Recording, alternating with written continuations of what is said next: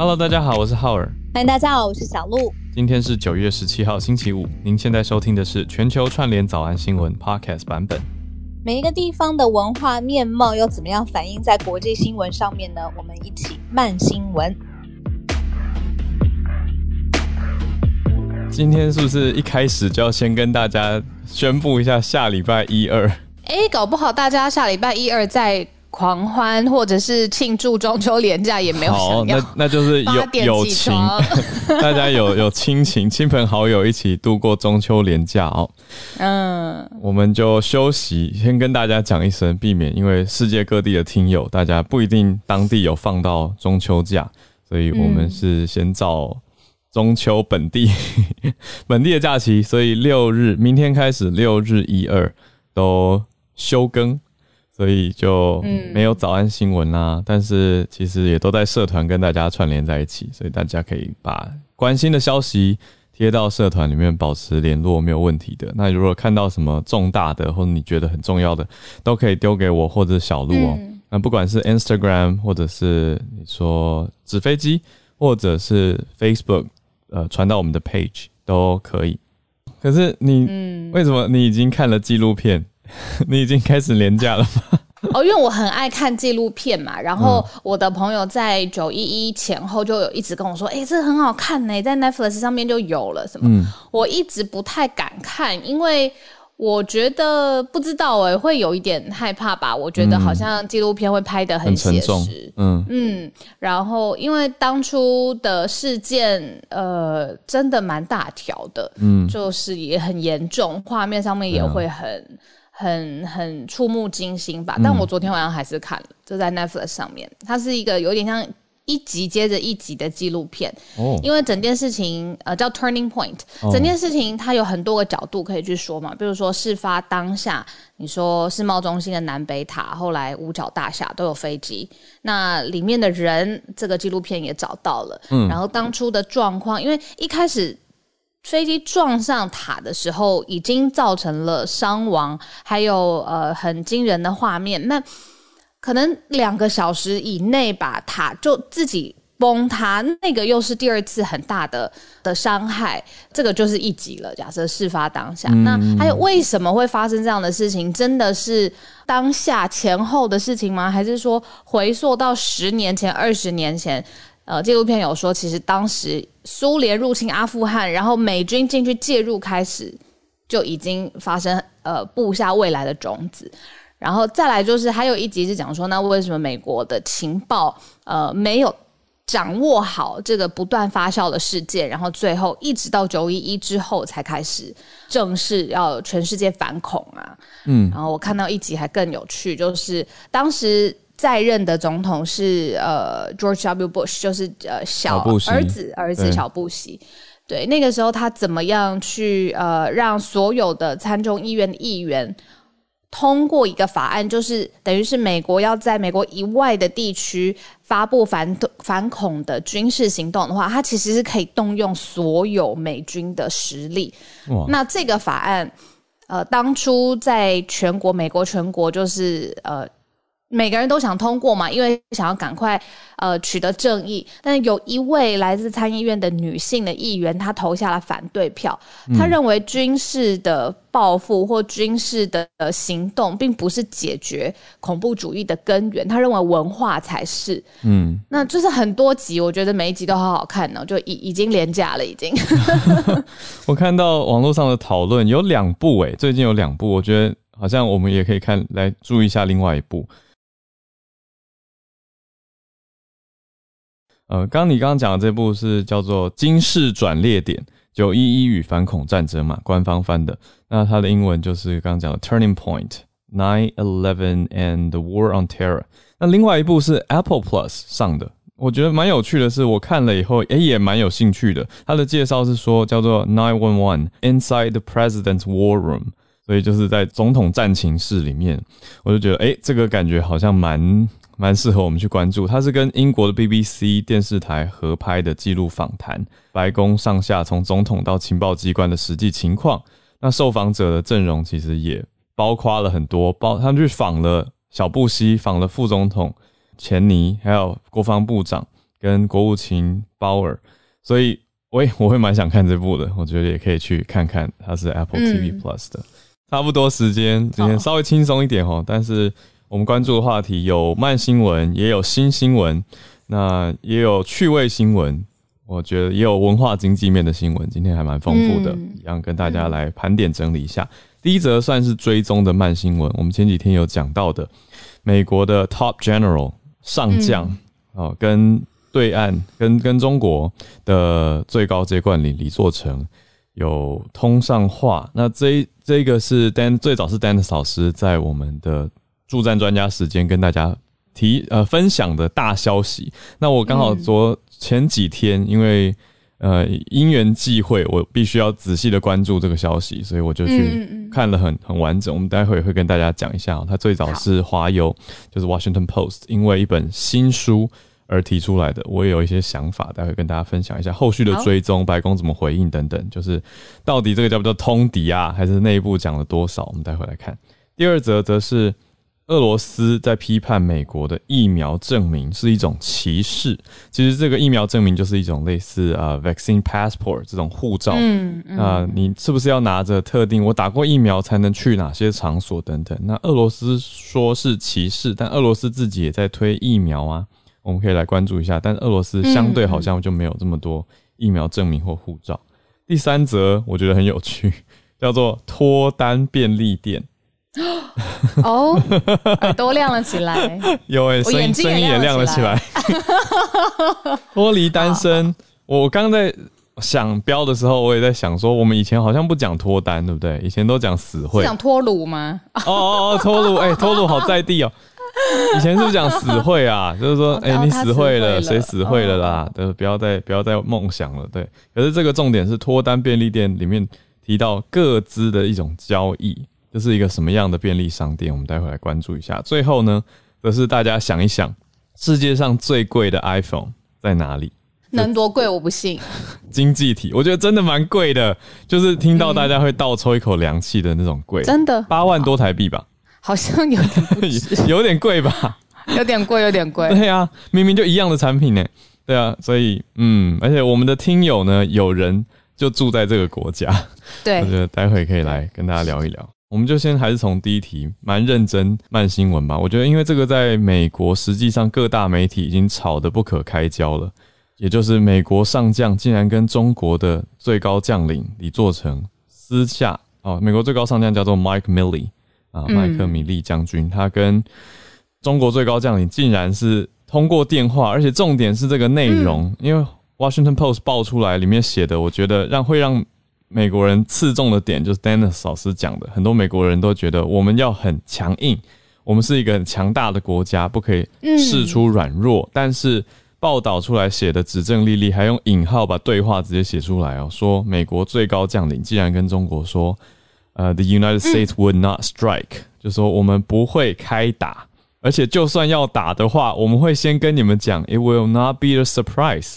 那这个到底怎么可能呢？怎么会先跟对方说我们要打喽？你要做好准备，这是哪门子？给给全世界看好笑的吗？所以大家都还蛮多人很激动、很生气的。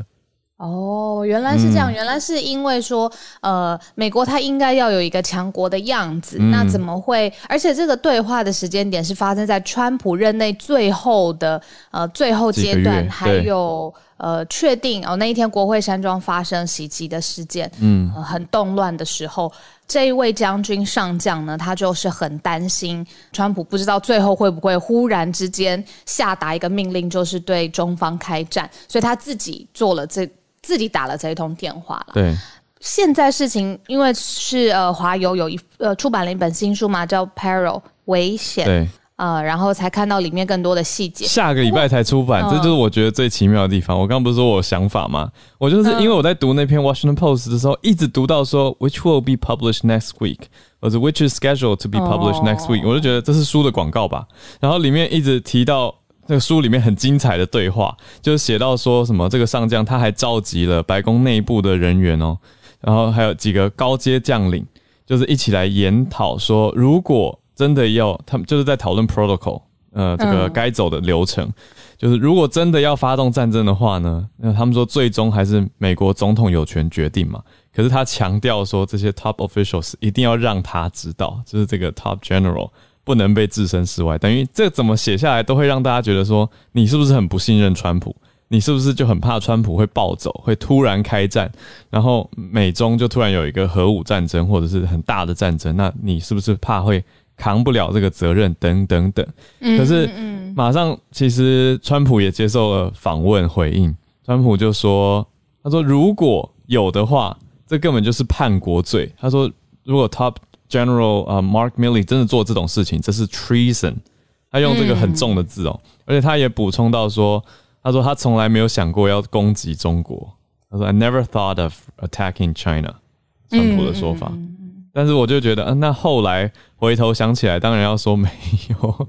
而且，Mark Milley 还说他已经有咨询过，呃，Pan the Pentagon，就是跟国防部都讲好了。他的意思说，这不是他一个人的决定，这不是他自己一个人害怕或担心就打了这个电话，还两通。嗯嗯嗯。但是谁知道呢？这真实情况，因为这本书的作者是两位嘛，那一位是记者，一位是政府内部的相关。那应该说一位一位是社论编辑啊，对，所以两位呢就都说他们指证莉莉，然后取得的是白宫内部的资料。因为这一位打电话给中方的这位人，这个上将，他担任的职称全名是美军参谋长。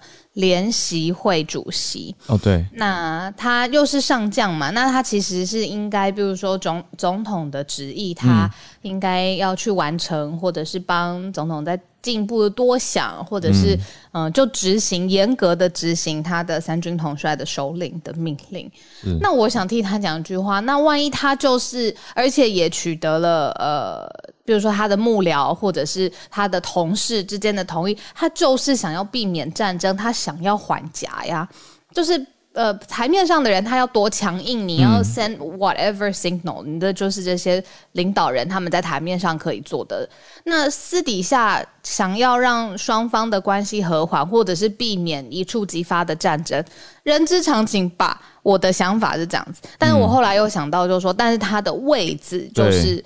对他的这个身份，你讲到重点了，因为，嗯，因为我在查找这个资讯，也确认了一件事情，就是美国有一个 civilian control 的这个所谓的 lawful tradition，就是法律上的规定，它是有法规、法源依据的传统，叫做文人领军，或者有人翻成文人统治。这个 civilian 在这边指的是文官的文人，civilian control，意思就是美国不会让最高将领直接当。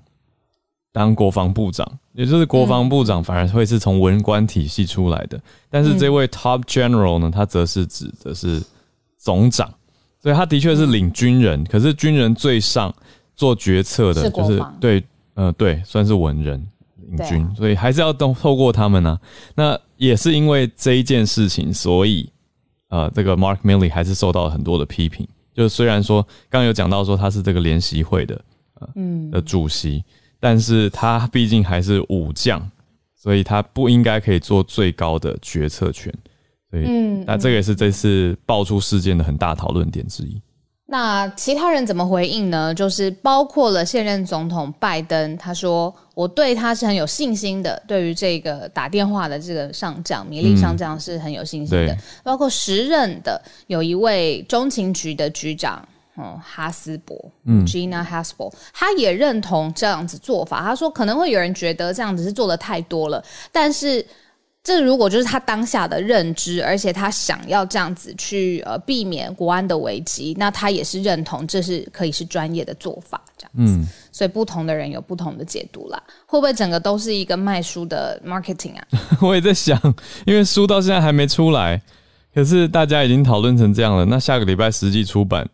是不是很猛，对不对？你看我我我我心里就一直想这件事情，但是我想大家可以稍微看看吧。但是我觉得问题点是，你看拜登他这样回应，那如果白宫内部不释出更多消息的话，其实大家也不得而知。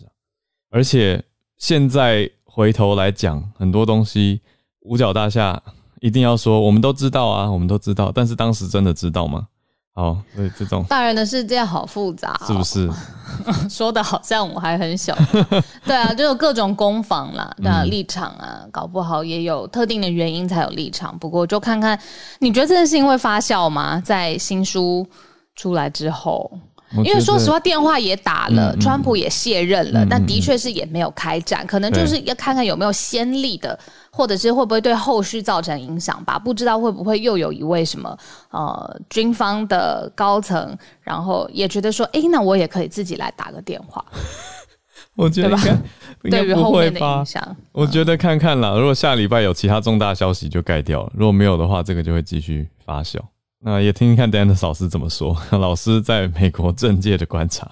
那我们来第二则吧，看看俄国在批评美国，俄罗斯批评美国的疫苗证明是一种歧视。不是，这不是安全考量吗？为什么是歧视？嗯，对于可能不同的国情，还有不同的疫苗接种阶段来说，可能会觉得这有一点芒刺在背，而且有点针对吧。那这件事情会发生在美国本土，因为下周。联合国会召开了一个大会，然后会有许多外交人员需要进到联合国大会里头来。但是呢，要加入或者是加入这个大会当中之前，需要出示疫苗接种证明。这个一开始呢是美国纽约市政府要求的，希望呢联合国可以让所有的外交人员、外交官先出示证明，再去开会。嗯，但是一开始。纽呃，联合国的秘书长呢，他就说没有办法做这样子的命令，因为每一个国家的国情的确是不同，而且你要要求，我不知道那个法源是什么，我我现在没有特别的概念。那其中俄罗斯特别就是跳出来说，这个根本就是纽约的歧视，因为接下来会有数十位的国家的元首，还有外交的部长。会在呃外交人员还有他们随从的陪同之下进入联合国来开会嘛，就是一年一度的大会这样子。那如果你真的很担心，像有些领导人他就是直接婉拒了，他说想要可以用视讯的方式，你要视讯通话或视讯发表 statement，但是仍然要去的这些国家元首跟外长，他们现在有可能会。面临到就是你要出示疫苗接种一个证明，你才有办法去开会。有人就觉得以俄罗斯来说，就是觉得这个是一个歧视的表现。可是俄罗斯明明就自己有疫苗，我还是觉得 这个有点是为吵而吵。我觉得我主观的感受，我会觉得说，嗯，你们又不是没有疫苗，还是他的意思说，OK，我们这样就是没有想到有一些国家疫苗不足，那你又要求这样子很强势。或者是好像很不近人情。如果是这个角度说，用公平的角度去看，我好像相对可以理解一些。就是如果有一些替代方案的话，好像可以理解。嗯，有一些法律背景的尝试，但我觉得这个想法真的很新哦。所以待会不知道今天 Charlotte 在不在，可以听听看 Charlotte 的想法。就是联合国它建，它是设在美国纽约嘛，它在它在曼哈顿，其实它的。这个这块地，这个这个建物在的这个地，算是国际上面的疆域，你不能用美国当地的法律去约束它。但是现在又有疫情相关，那他可不可以用美国当地的疫情指引去要求进到进到这个大楼里面的人呢？嗯，那我觉得这个是一个很新的当代才会发生的事情嘛。嗯，对。这样理解，就是我进到一个国际的领地管辖，大家比较有概念的，应该是在电影里面看到或纪录片里面看到，也是真的。就是你进到各国的大使馆、代表馆处，就相当于进到该国的领土。这个在国际法上是这样认定的，没有错。所以大家才要很小心，就是不能在使馆 发生任何的法律纠纷，不然的话，它是算国际上的事情嘛。而那到底是不是以当地法令管辖？那管到何处，或是限制在哪里？我想这就是今天这个题目带给大家法律的讨论点。所以，如果 Charlotte 在的话，呼唤学姐，对，欢迎上来跟我们分享这个到底国际法跟当地法的分界要怎么去切分。好，我们来到下一题。嗯，脱单便利店到底是什么？你说给我听好了。到底的哦，是 我来讲给大家听吗？到底大家听好。了，嗯，十三块钱就可以买到喜欢的人的个资吗？如果这样子的话，大家觉得算不算侵犯隐私呢？有专家说这样子其实不涉及隐私侵犯哦。我觉得换一个角度想好了，好，我先跟大家讲一下，这个叫做什么呢？这是一个很有趣的四川成都的一家脱离单身便利商店，它店里面有好多好多所谓脱单胶囊，就让大家可以去选购。那每一个大概三块钱人民币，也就是换算成新台币大概十三块钱。但每一份里面有自我介绍，还有通讯资料。那很多人就会上去买，等于他过过去，它是实体商店，就过去店里面选购。那才不到一个月开业期间哦，这应该不是广告文吧？好，就已经超过一千多个人在制作脱单胶囊，然后达成了六对情侣。哇，这个配对率还是很不容易诶，一千一个月有六对，一千人里面六对。哎，你的意思是觉得还不错，是不是？不是这个，是不是就是线下的 Tinder 啊？你上去 Tinder 还不是就是要去写那些基基本某种程度上的确是实体交友软体实体的的概念，交友版的 Tinder 交友界面。就有人说，哎，这样会不会涉及到隐私的问题？可是问题是因为这些客人是自己自愿来的，所以的确跟你讲的一样，交友软体也是大家自愿上去写自己的资料，还有上传自己的照片跟大家分享。嗯，对啊，所以这个就相对不涉及隐私的疑虑。这个是，可是我我我我想问一个，就是比如说我如果上去用交友软体，我大概会知道这个人大概长什么样子嘛？照片有没有修，或是不是真的？这不不在讨论范围。我至少大概知道这个人稍微的模样啊。这个胶囊是可以先看到一下这个这个这个人的照片，然后我再决定要不要花三块钱买出买下去吗？很有意思。它它分成蓝色的瓶子跟粉色的瓶子哦，就蓝色是男生的，粉色是女生，这个有点刻板印象，但是就很好认啦。那点呃不是点进去，讲的是界面的感觉。你拿起来就其实看每个人在里面放什么耶，等于是说从瓶身你可以一直在那边选购嘛，所以。你懂意思吗？就是大家从瓶子外面好像也会去挑，说，哎，这个瓶子里面感觉好像这个男生或这个女生看起来怎么样？但是到底放多少资料，这其实也是一种策展的能力。就是每个人，就我觉得其实都一样啊。就是你在交友软体也是要学习怎么展现自己啊。因为我身边太多。不管是男生或女生，特别是女生会跟我抱怨，说他们说为什么男生的交友软体页面都写的很烂，然后都放很丑的照片，或者很暗的照片，或者遮脸的照片，觉得自己很帅，可是就完全不行。所以我听到太多，我我心里就帮男性同胞感觉到说，哎，大家要懂得呈现自己的优点啊，然后不要一直放一些自自以为很帅的，比如说很多男生喜欢放健身照片，可是女生看就会觉得，呃。就是为什么要我们还不认识，你就要给我看你打赤膊的样子？有些女生其实会觉得不舒服。太多对，所以我就觉得，可是男生练的练的很好，其实也是一件想展示，是一件好事。可是我觉得是照片呈现方式的问题。然后还有还有聊天照三餐，一直传讯息给人家说什么吃呃吃早餐了吗？吃午餐了吗？吃晚餐了吗？女生就会很想说你是我妈吗？不对不对不对，这个前提是这个女生不喜欢这个哦，因为如果女生喜欢，对啊，女生喜欢这种嘘寒问暖、不间断式的，应该都会觉得备受关注、呵护吧。嗯，anyway，没错，但是我觉得大家有自知之明啊，像我也知道我不是金城武，所以我就不会做这种事啊，就是就是要要感受得到对方对自己的好感啦。好，那我们讲回这个单身。不是单身，脱离单身的便利商店胶囊。对，这胶囊其实我回顾到，我觉得它还是重点是你自己怎么样呈现自己，因为这个瓶子就给你，可是你要怎么放资料，我觉得这学问很大，那也要靠自己跟比较有概念的好朋友去咨询一下，好不好？就大家不要自己。对，制作人说这个其实柜子侧边有星座的分类，蛮可爱的哦，所以其实有一些些按图索骥的资料吧。好吧，如果恢复旅行，然后边界管制，我觉得四川放一个，然后要放之前，我就先问你说我要不要吧？在这个交等一下，等一下，等一下，你不是应该要考虑在台北投资一家吗？比较合理吧？哦，自己开一间单身胶囊对啊，让让你可以把所有的资料看完。哎哎哎，说出来，夸张，而且没有隐私的疑虑哦，因为是大家自己交的。好 好。先去写商业计划书了，我可以投资你。好，我们来最后一则，最贵的 iPhone 到底在哪里？直接公布答案，在巴西。能多贵呢？我不相信啊！就是那个苹果的售价，每一每一次都是秋季的官方网站上面就直接写明白，什么九九九，各种九九九的吧？那为什么到巴西特别贵？为什么？嗯，为什么？这个其实就是各地的定价，说实话其实不一样。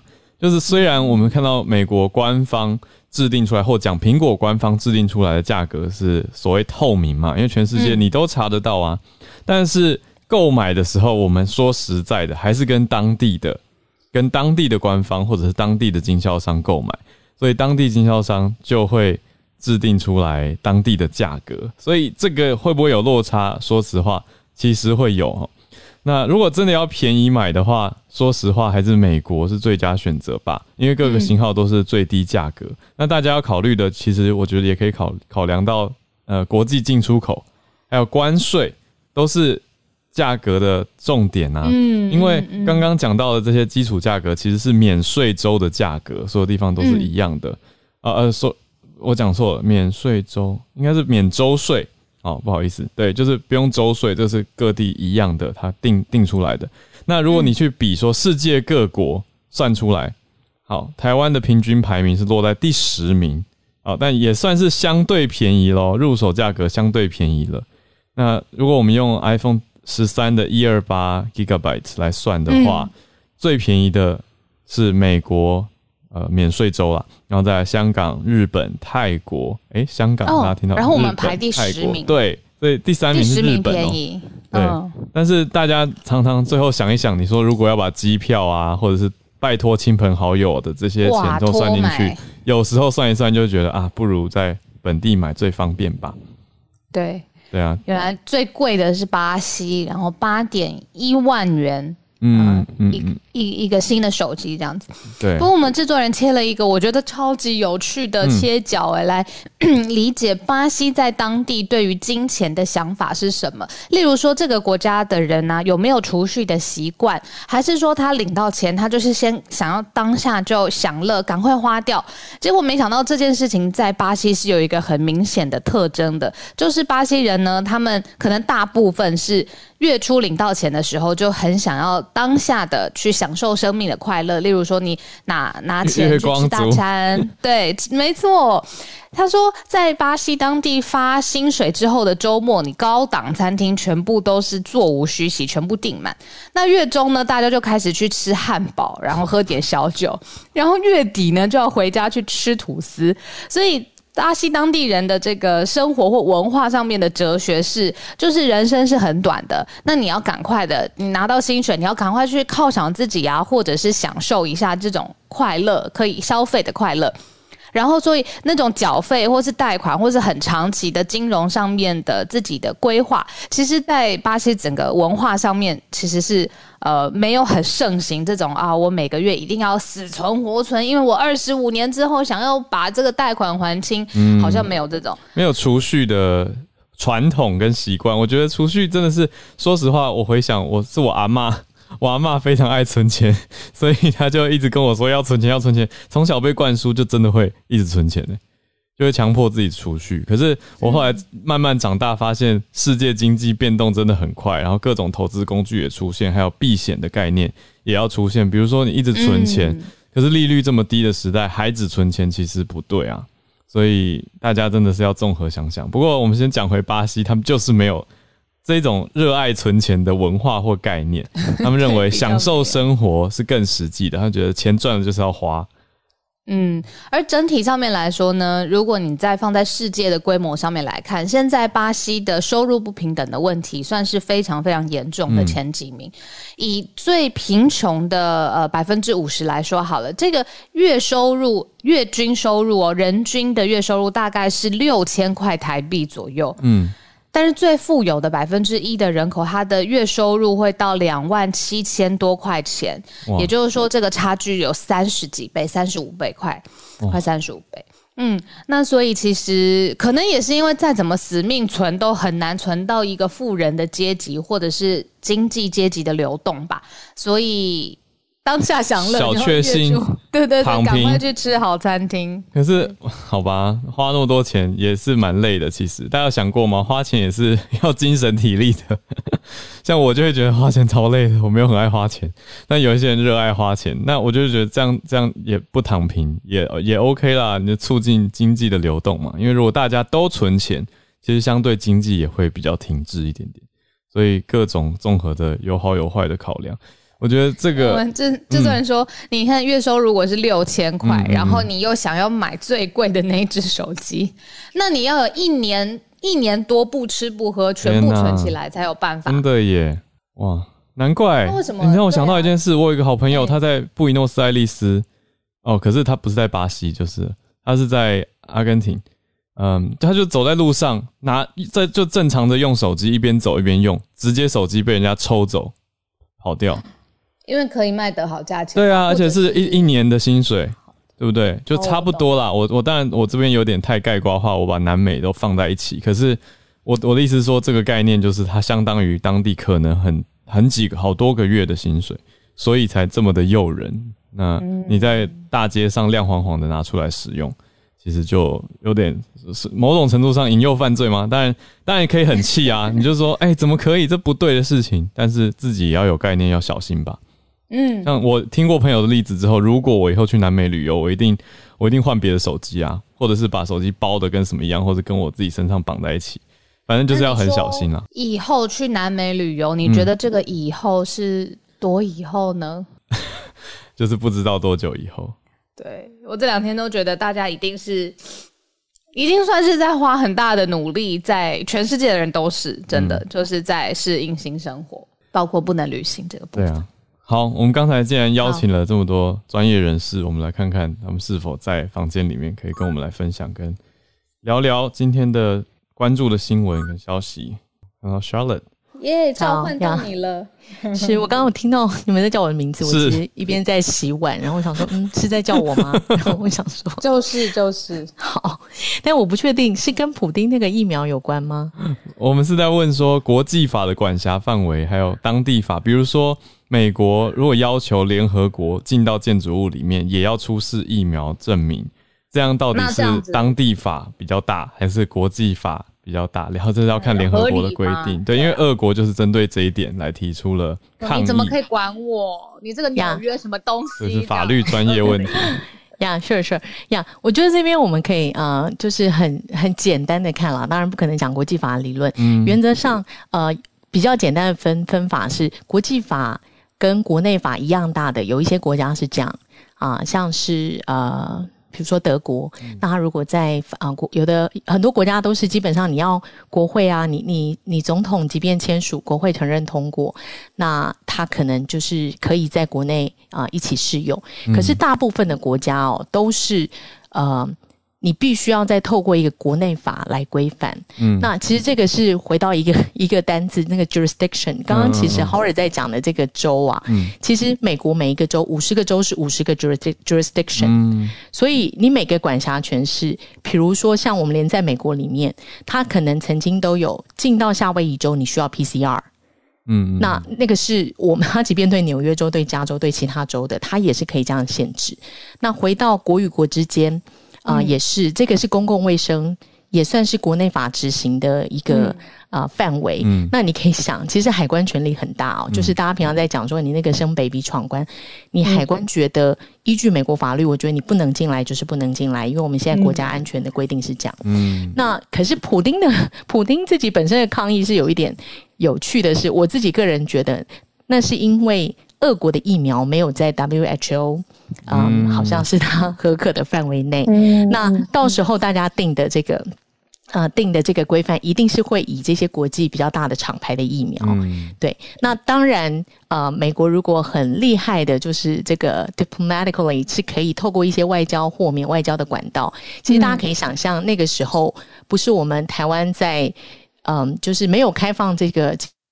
境外进就是不能有人进来，不管你是商业或者是就是外国人不能进入境的时候，对，其实我们还是有很多外宾啊。我们那个时候有很多外宾啊，有。就是对，就是拜访总统啊，访台啊，然后快速什么快闪啊，其实他们都是透过一些外交管道。那那个就是国内法开了一个等于 exceptional 的法规。那所以我刚刚这样 conclusively 讲起来，就是总归来讲，嗯，呃，大部分的国家都是国内法，我的边境要怎么管控，我的公共卫生有什么样的管制，嗯啊，就像大家现在去每个国家，你几乎都要 follow 那个国家的 rule，这个是最基本的呀。那国际法部分就是要透过一些外交管道来做一些协商跟处置，这样有一些 arrangement。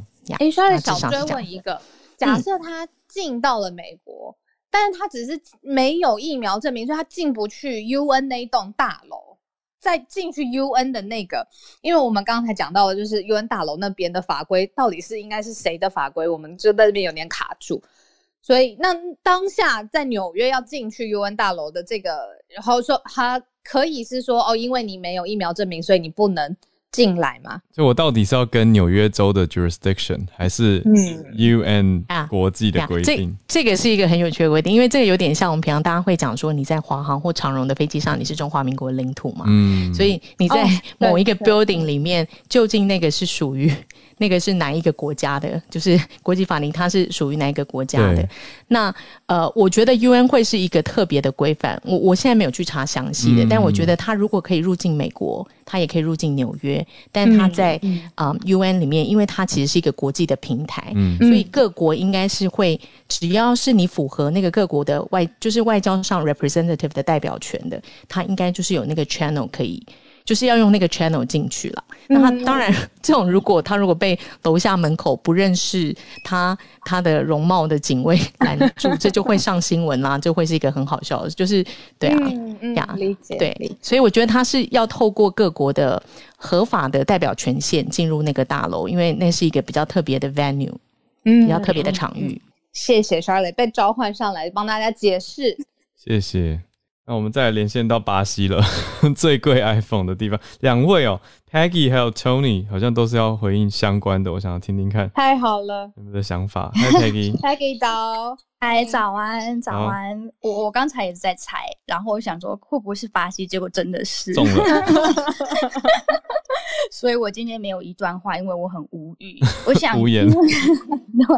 iPhone 十三很贵的原因，应该是我以我的同文层，还有我自己的观察的角度，应该就是美金，还有他们的关税的问题，还有当地每个州别他们的商品在通行的时候都会课税，所以一定就是因为这些原因会比较贵。那我不是在科技产业的，所以等一下如果头女她是在科技产业的话，也许她可以补充。嗯那我刚才稍微查了一下，看像我们现在，我先是我先是去查了一下我们现在的美金是多少嘛，所以现在一美金等于是五点二五巴西的雷亚尔，很贵，非常贵。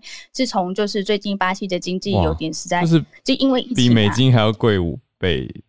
对啊，所以一块美金相当于是五块这边的钱。嗯嗯，对啊。所以说，所以说这样子的原因，就并不是，并不是 iPhone，因为我跟我老公很喜欢打电动，所以我们如果要买，比如说从美国过来这边的电动，都很贵，我们买不起。对啊，所以这些东西因为美金的那个上，美金的变动越来越贵，越来越贵。其实五块多，我看我我来巴西已经有二十一年了，我是头一次遇到这么贵。哦，对啊，所以美金上美金飙到这么高，是是真的是头一次。比如说我是。二零二零，我是二零零年来的巴西，然后大概是在二零零八年，没有二零零三年左右，才大概一美金等于两块多，三块就已经算贵了。现在是五块，对啊，对啊，现在是五块。然后，然后我刚才又稍微查，我我今我昨我昨天才看到这边当地的那个，请说，嗯，哦，没有，我在等你。对，然后这边的基本薪一个月的最低薪是一千零四十五块的。当地的钱，然后我去查了一下，这样子是等于是多少台币？好像才五千多台币一个月。所以等于说你要买到这一只手机的话，你要我我有在那个全球的报全球报上面看到，你要工作大概七十九点二天，你才买得起。嗯嗯，对啊，就是我们刚刚说要存一年多月啦，对，因为你一年还有假休假日嘛，对啊。对啊，所以是非常贵。所以刚才小鹿提有提到一点，就是说他们当地人花钱的习惯。那就我的观察，确实他们是真的，他们没有这种储蓄的习惯。比如说，我如果说观察我老公的家庭，他是巴西人，嗯，他们家的人有一个习惯，就是一旦一旦到了年底，不管你今年有钱还是没钱，就是一定要出去玩，他们一定要去旅游，一定要去海边。然后有时候我都很无语。对啊，所以说不管他有钱没钱，他就是觉得说我当下就是要出去玩，而且他们又很容易分期付款，所以我每一次只要到 大概就是今年的圣诞节还没有过，还没有到，就已经在策划明年的圣诞节应该要去哪里玩，然后他就会他们家的 他们家的对他们家的家庭群组就会开始传说哪一个哪一个地方的餐厅，哪个地方的酒店他们有优惠，如果十十个人以上去的话是多少钱？多少钱？多少钱？然后我每次都很无语，我说我们有这么多钱嘛？然后我老公就我也不知道，就没有关系，到时候再看看。对啊，就是这样。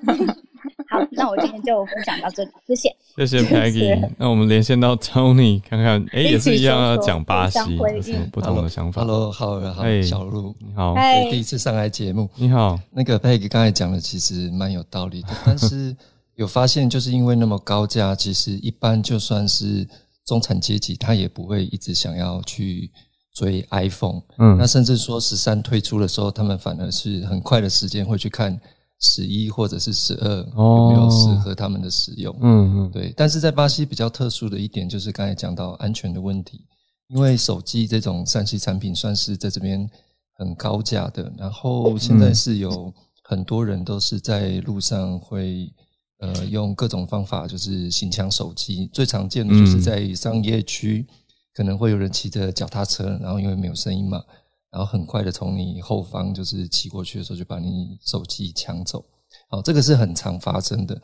那所以如果有亚洲的朋友，其实来巴西，尤其是大城市，比如说里约或者是圣保罗的话，其实在路上走路，呃，要要戒掉很常拿着手机查找资讯或者是呃讲话的习惯。如果可以的话。尽可能就是在有店家的地方停下来，然后手机就是放在内侧哈，就是靠店家的方向。然后，呃，一般来讲，如果亚洲朋友来，我也不希望他们过得太神经兮兮啦，所以陪着他们在大城市小大街小巷走的时候，我通常都是负责当那个保安，帮他们看头看尾的。请问 Tony 从哪一个城市跟我们连线？呃，我现在是巴西圣保罗。哦，对，我们现在这边是晚上。嗯。呃，还有就是，呃，最近就是也高科技手机，尤其是感应式付款这一方面，呃，所以也蛮多发生那种，呃，偷偷的拿着呃刷卡机，好感应的输入金额之后就靠近你的屁股，哦，就是皮夹在后面，手机在后面，天哪！然后感应到之后就可以付款了嘛？对，就快速结账之后他就离开，还有这种可能。对对对对，就这都是在巴西很常发生的，所以要放包包深处，不要放在屁股。对对对对对对，尤其是现在也蛮多，就是那种快速抢劫。以前的话，就是好像路上抢劫就抢皮包嘛，但是巴西在呃今年开始有推出那种快速转账的服务，叫做 Bix P I X，嗯，就是可以用手机呃有一个最高金额的一个转账即时转账，然后很多人。在路上做快速行抢，就是绑绑架的时候，他什么都不要拿走，他就叫你开手机 APP，叫你直接转账这样子。对，好，那以上是不要让大家受怕的巴西分享，谢谢，谢谢 Tony，也谢谢你，欢迎再多跟我们来串联。今天第一次上来分享圣保罗的经验跟想法，我觉得对大家有帮助，谢谢。好，那我们再连线到常跟我们分享许多美国在地的消息，特别是经济面的 Arthur。啊，今天想跟大家分享就是一个 CNBC 的消息，说现在的拜他的 topic 是拜登的经济议题即将上线，准备为富人增税而战。那他大意就是说，在经历一个很 rough 的夏天后，那拜登总统在准在秋季准备为呃增富人税还有大的企业增税而战。那他现在的注意力。拜登最近转移到，就说他的 once in a generation expansion 的这个三点五 trillion 的社会安全网扩张，还有一个 trillion 的基础建设实施计划上。嗯，那在今天他在白宫的时候谈到，就说为什么国会需要对最有最富有的美国人和公司加税？以便为他的的重建基金得到更好的呃资金提供。他说数据绝对清楚，因为在过去的四十年里面，富人变得越来越有钱，那大多太多的公司失去对工人、还有社区、还有国家的责任感。那说拜登说，CEO 的薪酬跟员工平均薪酬比率在过去五年增长了十五倍以上。所以在数百万美国人失业率达到历史最高水平的现在，很多人很难以都难以支付房租和食物的情况，世界上最富有的人的净资产增加了，嗯，一点八兆。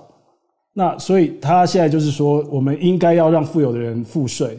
那在礼拜三的时候，众议院的税收筹款委员会投票通过了决定推进社会安全网法案。那这个法案里面大概就是要提高企业税。要提高五五点五个百分点，那个人的最高税率要提高二点六个百分点，所以基本上就是企业税要到二十六点五 percent，最高的个人所得税要到三十九点六 percent。嗯，还有另外里面额外的是，如果你的收入年收入超过五百万美元的话，还要再征收额外百分之三的附加费。然后 capital gain 的部分，它要提高到二十五趴。那这个东西基本上对大部分的美国人来讲应该是支持的，但是在因为美国是要选举的嘛，所以民主党里面，嗯拜登礼拜三在接见了两位呃比较中间派的参议员，就是一个是亚利桑那的 Kristen，嗯，Cinema，刚一个是 West Virginia 的 Joe，啊，Mention，这两个比较属于中间派的参议员，他们对这个法案都提出了他们的疑虑。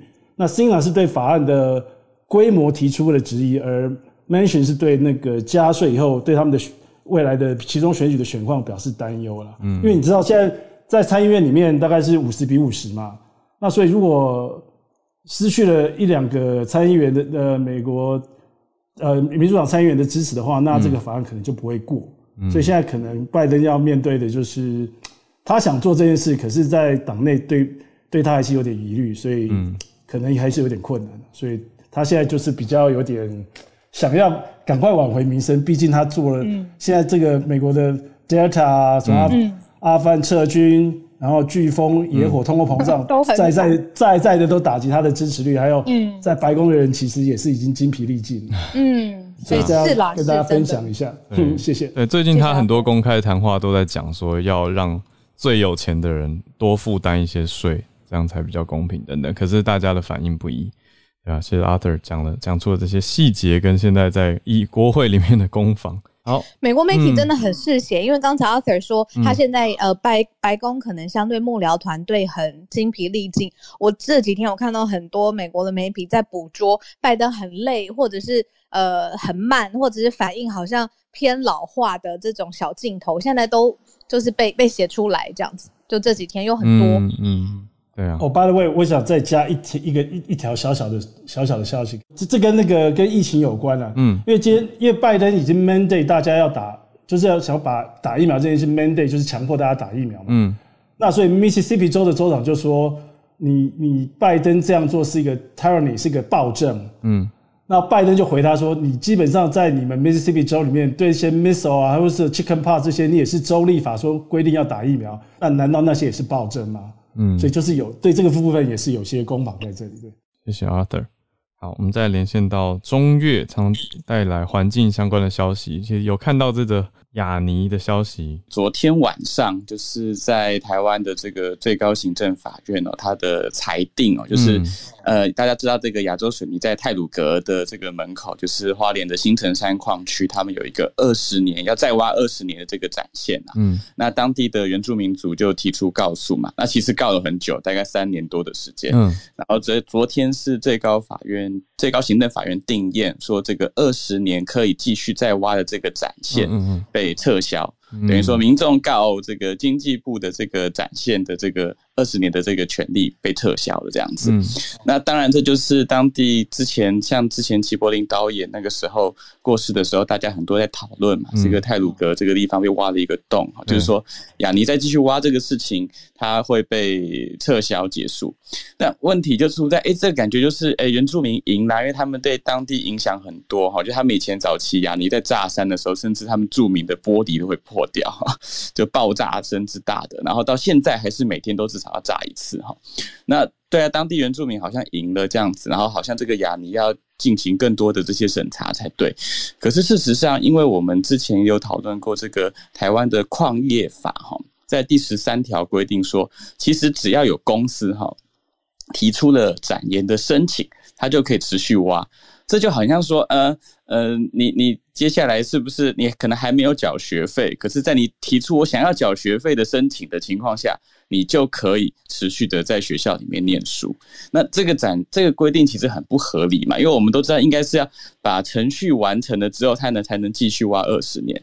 所以，其实这个法律不修改，虽然今天的判决是当地的原住民赢了。雅尼的这个展现二十年被撤销了，可是现况下其实雅尼不需要停工，因为虽然它的这个再挖二十年的现在挖到第三年、第四年的时候，可是现在不需要停工，原因就是因为那个法令不修正。嗯，所以其实也呃，像我们这样子的环境组织一直提出来说，哎，矿业法需要修正，嗯只是回到一个很常理上面的逻辑，也就是你没有通过展现之前，你应该不能挖嘛。现在是只要提出申请。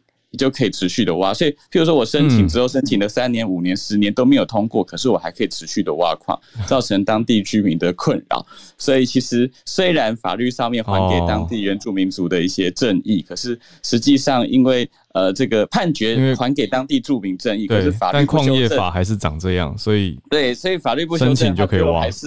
继续挖这样子，所以其实雅尼在这个泰鲁格的这个矿区，虽然现在看到法律上面呃判决好像说，哎，这当地原住民赢了，也这个他必须要停下来，嗯，可事实上他不用停下来，嗯，原来不知该作何感想，因为很多报纸标题都写的大大的，就是这个二十年的，你说这个延展展延它被撤销了嘛？可是，就是等于告诉大家这次法院判决的结果，可是却没有那么大大的关注到实际法规跟现在实际的情况。那既然如果还是继续挖的话，嗯，我想这个讨论跟两方或多方的这个角力，应该是还其实还是会继续讨论下去。没错，所以其实我们提出来，觉得像修法可能还是一个根本之计啊。那当然，我们也期待，我们修法不是要把矿业赶出台湾，因为其实水泥是这个国防的基础产业嘛。但台湾现况下是还有很多是外销，等于说我们挖台湾的山做水泥，还卖比较便宜的价格给国外，这是现况的水泥业现况。所以这个法律的修正，并不是说要终结这些矿业的行为，而是说我们应该要在量的这个外销跟内用的这些。自产自销的这个状况应该要做一些调整那这个其实是呃关注了可能五年十年了，可是一直都没有做修正，所以这是也很期待大家可以一起关心的。谢谢钟越，感谢。那我们再连线到汉超老师。这是来自路透社的关于香港的消息，就是现在香港出现了大量的学生和老师的移民潮，就是纷纷离开香港。那其实也是在香港对香港的教育冲击也是蛮大。那就是根据香港教育部最新公布的数据，就是截至七月底啊，香港相比于上一年缺少了大概六千一百三呃六万一千三百三十三个学童。那教师的这个流失也是非常大的啊。按照教育部目前给出来的数字就是啊，这个啊，小学教师的流失率达到了百分之一，达到了一点六帕，然后中学教师的流失率达到了两点八四帕，这些只是官方给出来的数字，嗯，但是根据香港民间人士的估算，就是远数字是远远远大于这些。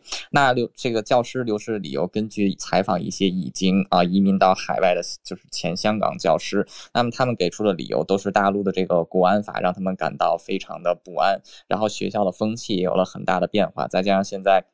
已经在香港的这个大中小学校园之内开始专门有这个国安课，所以说很多教师都 感到压力很大，就纷纷选择辞辞职，然后有的就移民出去。然后我的香港朋友之前也有讲过，说现在很多的香港这个老师是在考取这个啊 taxi driver 的这个执照，就以后不要做这行了。那现在就是啊，路透社有啊联系香港教育部，就采访对于此事件的看法，是不是？然后这个教香港 香港的教育部是直接。就是啊，就是直接非常 bluntly，就是非常呃直白的，就是说啊，他们不认为国安法会对教育造成什么冲击，所以教育造成冲造成什么冲击。但是现在看的我们看到的情况就是，它已经对香港的教育造造成了很大的冲击。那现在香港之前也是，就是直接要求，就是大概有将近六千人还没有完全接受完教师资格培训的这些正在训练的师范生，就让他们要上岗来填补教师的空缺，可见这个缺口是也多大。另外，这个之前。还有人讨论是不是要直接从大陆进口教师过来，但是还好是被这个否决掉了，不然就也知道这个意味着什么。总之，香港现在就是天气就是已经是在变天，然后现在啊，法治没了，金融自由也快没了，现在教育也在受到冲击啊，所以说这个啊。挺让人让人唏嘘的吧。然后这个消息其实从九月就已经有这种势头啊，没有，从七月底就已经有这种势头。今天是路透社爆出来，是第一次在这个国际的这个大媒体上爆出来。嗯，就是这样。谢谢，谢谢汉朝老师。好，那我们来到助战专家时间了，Anne 老师。老师早安，老师早，老师应该也有后续看这我们选的第一题。通话，对啊，第一个都，如果大家记得的话，我们前几天在呃刚刚开始出现这个新闻的时候，我们就说慢新闻后续，对，后续一定会这个继续炒下去嘛，因为美国的两极政治，那现在其实很简单的论述就变成共和党就会说。呃，拜登的支持者，你们自己想一下，如果这个参谋总长是在拜登的背后打电话给这个呃中国的上将，你们会不会同样的有同样的感觉，还会支持这个参谋总长吗？其实你就可以看到美国的两党真的差距很大哦。那刚刚呃，Howard 你们有分享过，就是说美国的国防部按照美国的宪法，事实上确实是有安是有安排，就是一定要是文职来出任这个呃带领国防工作、带领国防的相关的事务。他当然他担担心的就是所。所谓的军事政变，所以有这个规定。那这最近这两两这两任的总统，川普跟拜登，其实都呃都任命了这个退役的上将担任国防部长，像现在的这个 Lloyd Austin，而且都是用特别的方式来通过的，因为其实都要在退役哦，我记得是六年还是七年之后，你才能够来。变成才会被考虑成为是文人，然后来担任国防部长。但是这两位总统，川普跟拜登，其实都呃，他们用的人都没有退役超过六六七年哦，所以其实都是要经过国会的特别认同。那这其实这也凸显了为什么我们说，在美国的宪法、美国的规定，他就是不希望军人有太多的介入，不希望军人自己可以做一些决定。这也是为什么共和党现在很强烈、很很生气，就是说怎么在总统的背后做这件事。当然了，他也这个这个呃，麦利将军呢，他也说他不是一个人做的决定，这是大家他有知会大家，而且当时的情况确实比较危急，是因为川普的总统当时选情告急，再加上他的一些言行，让大家觉得可能有一些危险哦。所以这个这个话题不只是我们今天过了两三天之后再谈，事实上后续还会还会继续吵下去的。这个，所以我觉得这个是可以可以继续慢新闻观察下去。那当然，它反映出来的是美国的呃蓝红，就是共和党跟民主党的这个高度的极化的对决。今天我其实想分享另外一件很重要的消息，是关于中国正式申请了 CPTPP。中国正式申请加入 CPTPP，呃，为什么这么的重要呢？其实我们如果仔细来分析的话，就会发现中国这一招哦，这是完全针对美国跟这两天跟澳洲还有英国的这个呃协议而来，就是回应美国的联盟的对策。那中国提出这样的一个反攻的策略，为什么我说它是反攻策略？我们表面上看它是一个贸易的协定嘛，对不对？看起来中国是要为了赚钱，可是其实在仔细的思考，你就会发现很奇怪的一点是，对中国来说加加不。不加入 CPTPP，其实差距是很小的。以中国自己来说，因为中国之前加入的这个 RCEP，就是东协所组成的主导的这个 RCEP 呢，RCEP 的十五国跟 CPTPP 的十一国有七个国家是重叠的，所以其实增加就是申请进入 CPTPP，对中国来说只增加了四个四，另外在四个国家的这个贸易哦，就是智利、秘鲁、加拿大跟墨西哥。相对来说，并不是那么大的数额哦，所以对中国来说呢，它加入 CPTPP，它讲的是说，哎，这样子我们可以增加经贸的往来。多中国是这么说的，其实他是他是试图的用他的这个十四亿人口的市场丢出这样的诱这个利益诱因，让 CPTPP 的国家自己去做内部的讨论。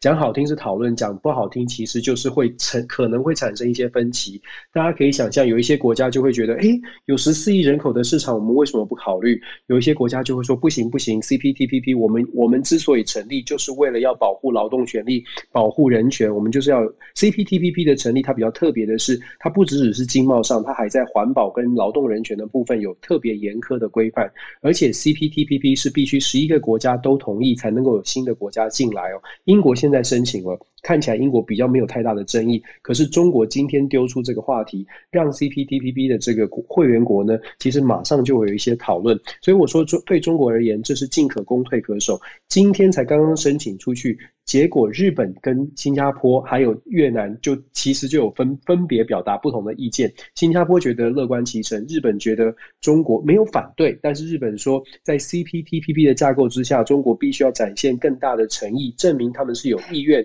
服。符合所谓的人权或者是呃劳动权益的保护的议题哦。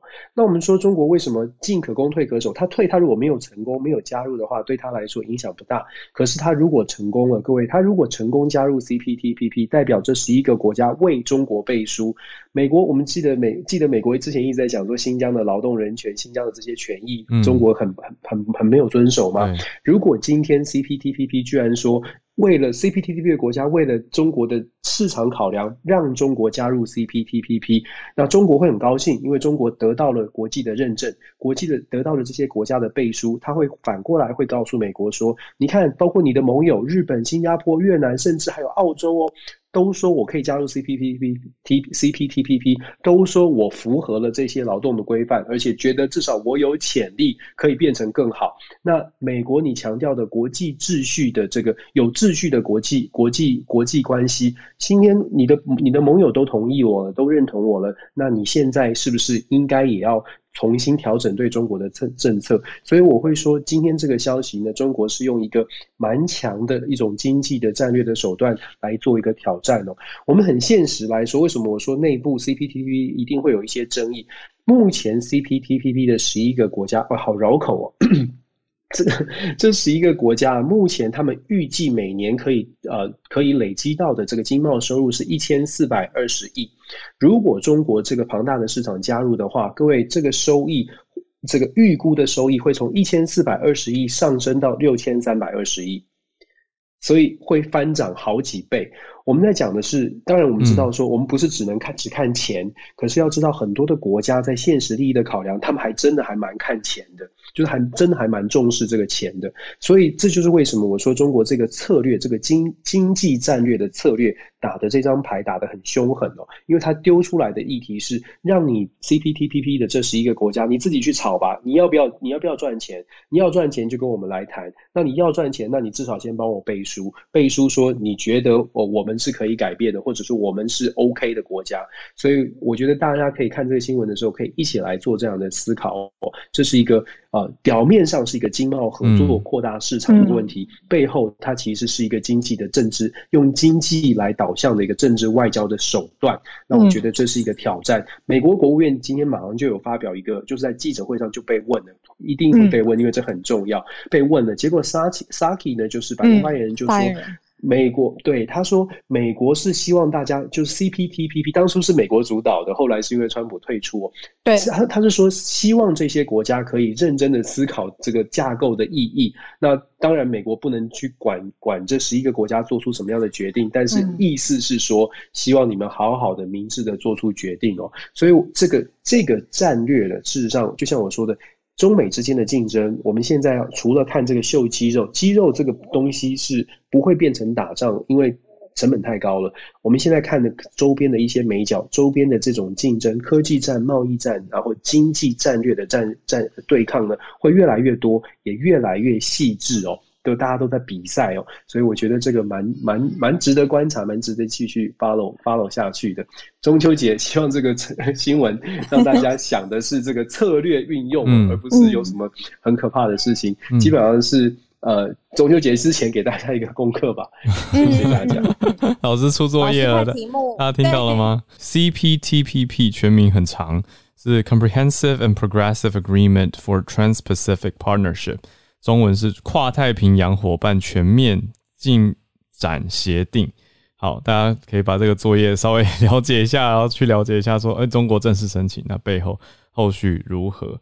那在进到邀请孔医师之前，小小插播一下，我想要邀请 Charlotte 再来一下，因为 Charlotte 很热心，他说可以帮忙补充一下文人国防部长这个刚刚讲的 civilian control 的意义。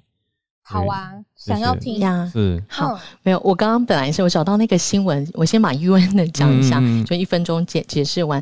UN 其实它它是确定是呃领土是是算是国际的领土，但是它位于曼曼哈顿。然后如果真的有争议，要去国际法庭。嗯，可是呢，我觉得这个新闻我看到最好笑的一点是，呃，其实 UN 的这个 Secretary 哦，就是他非常的呃有趣的，他说哦，我们是不能告诉任何一个国家领袖他不能来。嗯，然后但是纽约市的这个市府这个嗯这个 health care 的这个卫生官员说，可是呃他们就是纽约市会告诉你你不能来，但是我绝对不会告诉你你不能来，所以 UN 不会说你不能来，但是纽约市会会让你不能来，但是他们可以做的就是他用几种 option，他也提供了 vaccine 的 capacity，在旁边嘛，是不是？对，你要来的话，你可以来打，然后你可以用各式各样 hybrid 或其他任何方式，我们接受。但我不会说你没有打就不能来。但是纽约市可能会不会让你进来这个 building，也不能让你这边待 in 这样呀。所以他用的是这个方法，这样好，然后。文人部长，我只是很快补充一下，其实这个在这个在每一个国家是很重要，军队国家化的一个重要上的法治的意义。那在台湾，台湾其实是在两千年一月的时候就啊通过了这个两个国防二法，然后呃应该是国防组织法跟国防法，然后在二零零二年的时候正式施行。所以我不知道大家记不记得，就是前几任的有一些部长，有一些并不是军人出身的，所以对。呃，很多国家来讲，文人部长是一个立法上的机制，去去设计或啊协助控制，说这个军队不会政变。因为如果你今天是完全就是啊军军方的体系出身，那他号令一一一下，就是其实等于说啊你没有办法控制。所以大家可以知道说，像习近平他同时也会兼军委主席，所以一个通常你会看到。像胡锦涛就有一任没有兼，所以没有兼军委主席的时候，就代表他动不了军方。那大家就会担心说，他军方如果随时叛变，他的政权会可能不稳。所以这是军队国家化非常非常重要的一个法律机制。嗯，就简单补充。Charlotte，对，用法律的观点让大家了解这个机制的设定，这样清楚很多。谢谢。好，那我们再来到工位相关的洪医师，医师早安。早安，早安，好，我小鹿早。早。这个。今天我想讲那个台湾的疫苗来了，嗯，就是嗯，莫德纳疫苗这个今天应该会到一百多万剂哈，一百零几万吧，然后还有 A Z 也会来。那我觉得这一个这一两个礼拜有很多台湾的新闻，呃，在担心我们所谓会有莫德纳难民的问题，嗯，那就是哎，我们其实算时间嘛。大概有有蛮多，可能是上百万，有人说一百还两百，我不是很确定哦。特别是老人家，六十五到七十四岁左右，老人家那时候主要打莫德纳哦，进来的时候就轮到他们打了。那他们的时间已经差不多到了，就是因为台湾现在是把莫德纳疫苗故意延后到十到十二周施打，那这这些人大概在这一一个月左右都会进入他们的十到十二周。然后莫德纳这几个月哈，其实就是进货缓慢，来也是来一点。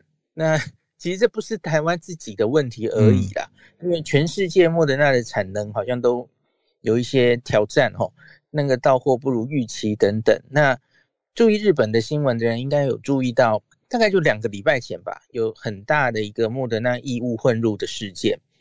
那因此它是西班牙。西班牙厂的莫德纳嘛，所以那个时候其实也回收了蛮多疫苗的。日本也回收，西班牙厂出来的更是也是回收。那我们的莫德纳前几批也是从西班牙来的，所以呃，我们预期从那里一直进，所以也有点阻碍哦。那所以这一次好像是就改成是从美国进货。那希望以后都从美国进货的话，是不是可以让之后莫德纳的到货比较顺畅哦？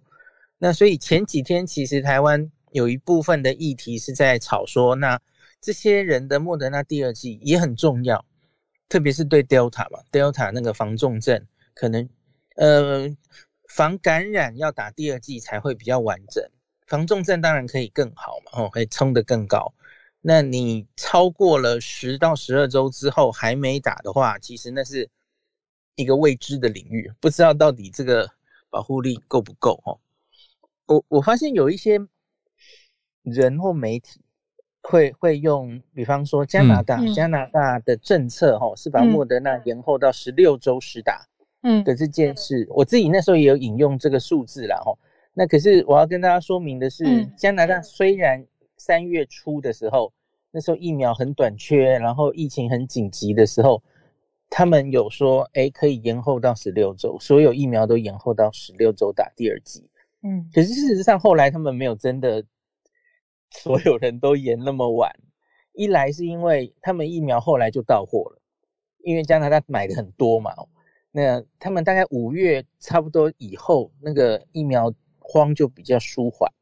那另外是因为 Delta 就来了，所以因此其实英国跟加拿大都一样，他们在注射疫苗这个 campaign 的后期，他们其实虽然是延后，有延后的政策，可是事实上他们后来就一直一直打，一直打，就有提前打，提前打哦。所以我我看到那个加拿大安大略最近出的他们的分析疫苗效益哈，他们的那个莫德纳疫苗打一剂。平均呐，平均是十周，他们就打到了第二季，他们没有真的拖到十六周，所以超过了十周的莫德纳到底有没有效，这个其实是没有什么资料的吼。那所以我个人其实这一两个月也也是有点担心，我们的莫德纳好像不应该再拖下去哦。那我觉得今天莫德纳可以来那么多，那指挥中心也已经。只是说，这主要当然就是要打在这些快到期的时间快到的，特别是老人家的第二季。那我个人是非常觉得乐观的，嗯，觉得很开心，就是来得及时哈。那这背后好像也有很多，就是各各大家去努力去争取吧，可能主要是政府吧，哈，去争取 争取从美国出货，然后赶快多来一些这样，嗯。那我去查了我们的莫德纳的到货的，嗯，的那个比例。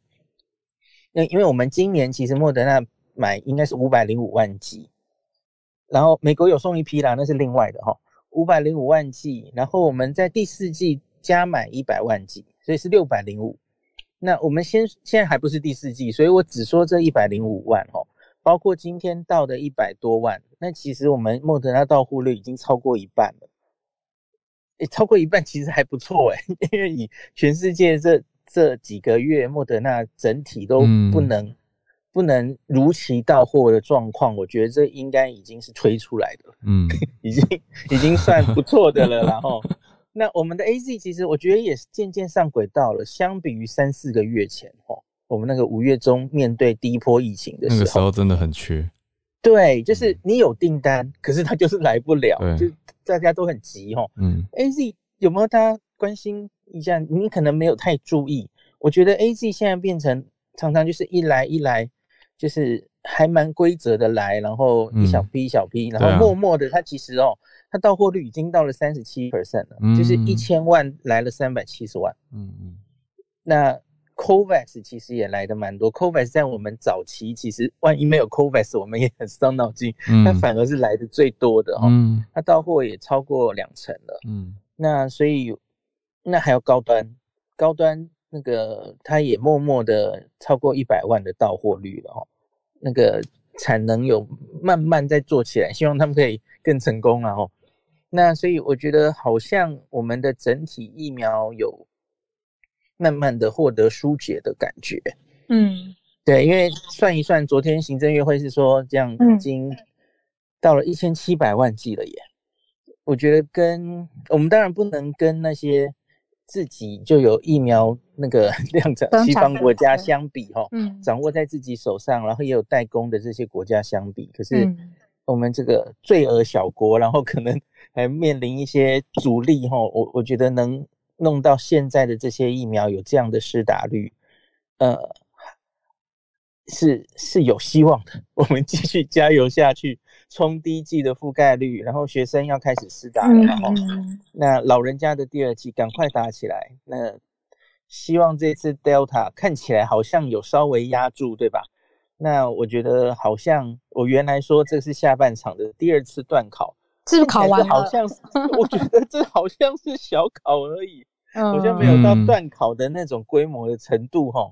嗯，那所以等于是为我们在 Delta 不知道会不会来，它真的来的话，那个大飞规模的传传染的话，那个才是真的考验的时候。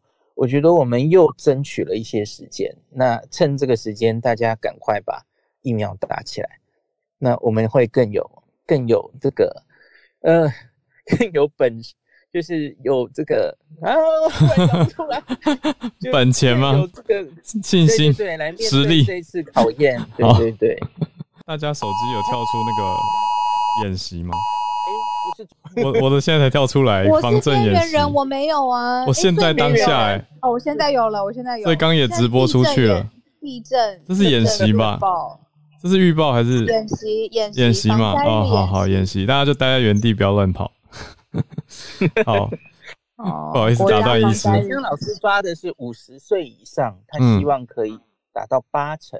嗯嗯，然后两剂哦，是两剂哦。嗯，那这样子，我们其实对于 Delta，它它它就算来了，就算大规模传染了，嗯，那那个重症哦，那个引起医院瘫痪的程度，应该我们就比较能掌握。嗯，那就先不要谈那么远的。最近其实也有一些争论嘛，就是 WHO 有发言说，这个群体免疫已经是梦想，不太可能达到了等等哦。嗯，那可是。至少最初步初步的目标，我们很确定的是疫苗是可以防重症的，所以重点就是这些容易重症的人要先打好打满，先不要想那么远的什么群体免疫、开放国门，我们要先把重症容易重症人都打好，这个是最基本的要求。嗯，星期五，嗯，白天就是美国 FDA 要审查第三季了哈，最后讲一点点。我我凌晨今天刚醒，看到 CNN 抛了一篇很长的文章，很很妙。他就在说，为什么这一次 Fauci 还有他所代表的这个国卫院嘛，NIAID 会跑在这个 FDA 跟 CDC 之前，就觉得这个 booster 加强剂是需要的。然后他们就讲了蛮多的攻防的问题哈，还说 FDA 有学者在 Lancet 发表一篇哦，嗯，联合国际学者觉得现在加强针的证据根本不够等等哈。我就预期这个应该是一阵腥风血雨，会吵得很凶。哦，等于说我们的明天，然后美国的我们的凌晨，对对对，所以这个可能就四天之后再跟大家分享吧。或者是大家可以去医师的粉丝页看到及时的对我应该还是会写，今天就是到星期六的凌晨，他们就会开会。嗯，那 FDA 开完会呢，下礼拜应该就是 CDC 上场那个疫苗咨询委员会。FDA 是审查 BNT 第三季可行与否，然后再来 CDC 就是要决定是不是全部美国人十八岁以上那个施打第二剂之后的八个月都可以打这第三针，如同拜登政府宣称的哈，嗯，那时间已经他开出来的时间就是九月二十号这一周嘛，哦，那所以接下来几天这个是应该是美国乃至国际都非常重要的 booster 第三针的议题。那我会再帮大家追踪。好，谢谢医师。